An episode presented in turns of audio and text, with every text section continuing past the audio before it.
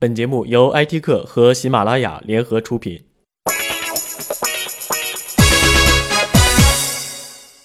对于喝酒的车主来说，代驾 App 确实很方便，不用担心喝酒没人开车了。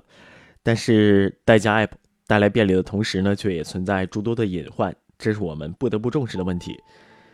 上周跟几个朋友聚会，喝了点小酒，通过某 App 叫了个代驾司机，App 上显示是九年驾龄。我想应该是熟练的老司机，感觉很放心。但在实际代驾过程中，我发现司机并不熟练。一看上路时间肯定不长，到了我家楼下之后，叫司机把车停好，却连个车位都对不准。几次之后，我实在看不下去，只得打发司机走了，自己把车给停规矩了。我在朋友圈吐槽了一下，一些朋友也跟着吐槽，说自己遇到的不靠谱的司机。看来这至少是一个明显存在的问题。一些司机虽然驾龄比较长，但实际驾驶经验并不足。我去了解了一下各大代驾的司机要求，虽然都是要求五年以上驾龄，再经过线上考试和线下面试才可以成为代驾 App 上的接单司机，但貌似没有实际的驾驶考试环节，这就是问题所在。尽管对驾龄有要求，但却没有实际经验要求。很多人虽然拿了 N 年驾照，但真正上路的时间未必很长。而开车是靠实际驾驶来积累经验的，缺乏实际驾驶经验很容易看得出来。我身边那些拿了十来年驾照的，行驶里程也未必有超过我一半的。开个车上路还是战战兢兢的，这也就导致在遇到突发状况的时候，司机是缺乏应变能力的，很容易产生安全隐患。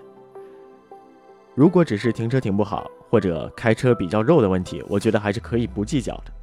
怕就怕在遇到突发情况下，因为缺乏驾驶经验，心理承受能力比较差，小问题酿成大事故，这样的情况并不少见，尤其是在高速公路上行驶。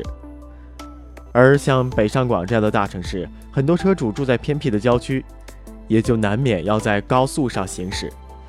一个在市区开车都不灵的司机。怎么让人安心的让他们开上高速的？不出事则已，出事儿就大了。考过驾照的人都很清楚，中国的驾照考试基本是按照死规则来的，跟实际驾驶完全两码事儿。从驾校考试出来的人，百分之九十九是不能直接上路的，或者上路就会出现各种问题。而那些闲置了 N 年的驾驶证，就更加没法直接上路了，至少需要有个熟悉的过程。实际就是一些驾照闲置了多年的人，正在源源不断地涌入代驾 App，拿一些车主的车在练手。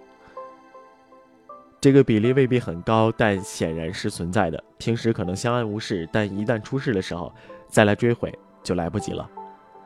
对于车主来说，花钱找代驾是希望平安，可是这样的老车手又如何能够保证安全呢？